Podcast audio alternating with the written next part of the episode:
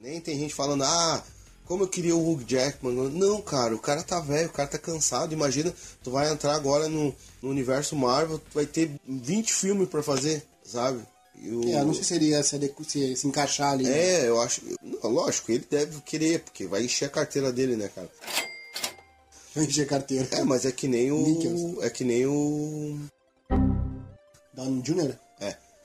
É que nem o Robert Downey Jr. Por ele, ele continua fazendo até os, os final dos dias dele. Mas o personagem já tá desgastado. Pode ver, não teve Homem de Ferro 4, sabe? Então eu acho que eles tinham que refazer todo o elenco dos X-Men, dos.